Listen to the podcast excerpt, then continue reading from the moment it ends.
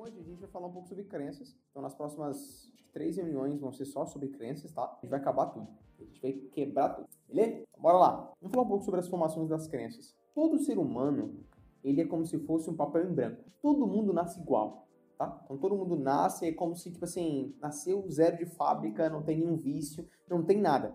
E acaba que nós somos como um papel em branco. E à medida que a gente vai crescendo, algumas coisas vão sendo escritas nesse, nesse papel. Quando você tem até 12 anos de idade, você não tem controle sobre aquilo que você escreve.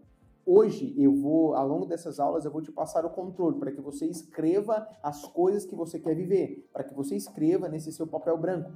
Então acaba que normalmente foram os nossos pais que escreveram nesse papel. E acaba que nós fomos chamados para viver uma vida extraordinária, uma vida abundante. A gente está falando de finanças, a gente está falando de recursos. Então nós fomos chamados de fato para viver essa vida abundante, essa vida próspera e extraordinária.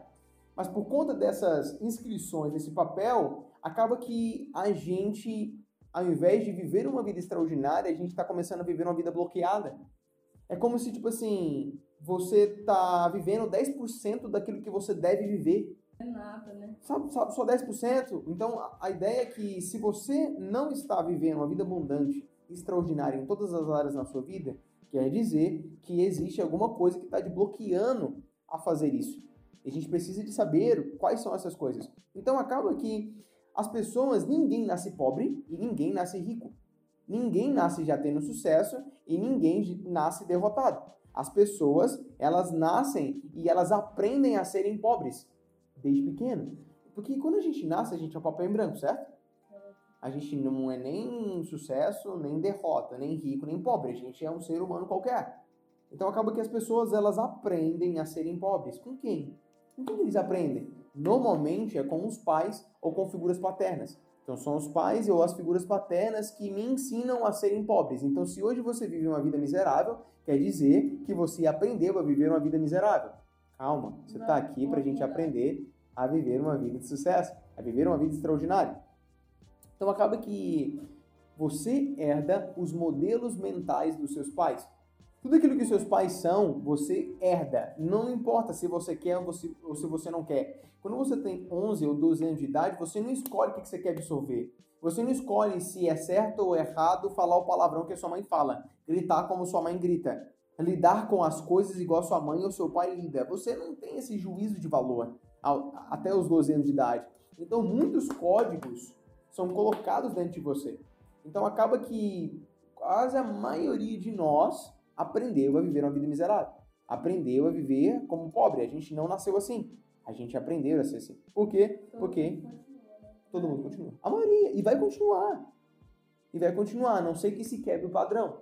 A não ser que eu realmente comece a assumir o controle da minha vida. E aí, um pouco disso que a gente vai fazer dar ferramentas para que você possa assumir o controle. Então, todas as crenças que seu pai e sua mãe possuem, elas estão dentro de você. Exemplo, se você vai ser determinado, se você vai ser otimista, se você vai ser feliz, se você vai ser pessimista em relação a alguns assuntos, tudo isso você herdou do seu pai e da sua mãe. Tudo está lá. Então, acaba que você absorve tudo. Os medos, as manias, o jeito de lidar com a vida, se pagar com cartão de crédito serve, se pagar com cartão de crédito não serve, se usa cheque ou se não usa, se pede dinheiro emprestado ou se não pede dinheiro emprestado. Então acaba que hoje nós somos mentalmente mais fotocópias dos nossos pais do que realmente autores da nossa própria vida. E é coisa que a gente nem quer, né? Mesmo sem querer. Nossa.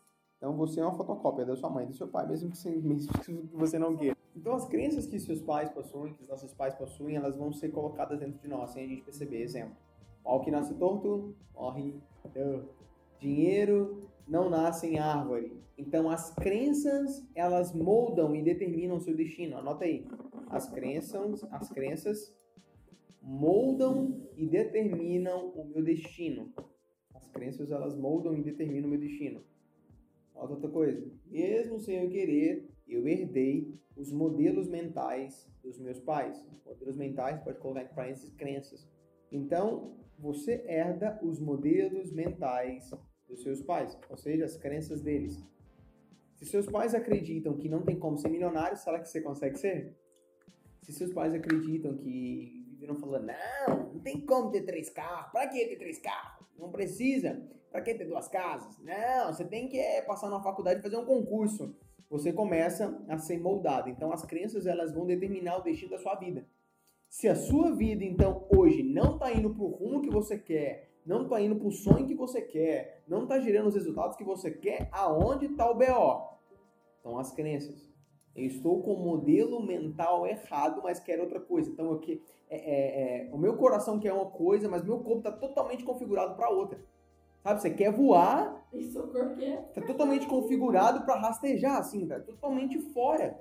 Então, você quer uma coisa, mas você não está programado, você não tem asa. Né? Quero, eu tenho desejo de voar, mas seu corpo não tem asas, não está programado para voar.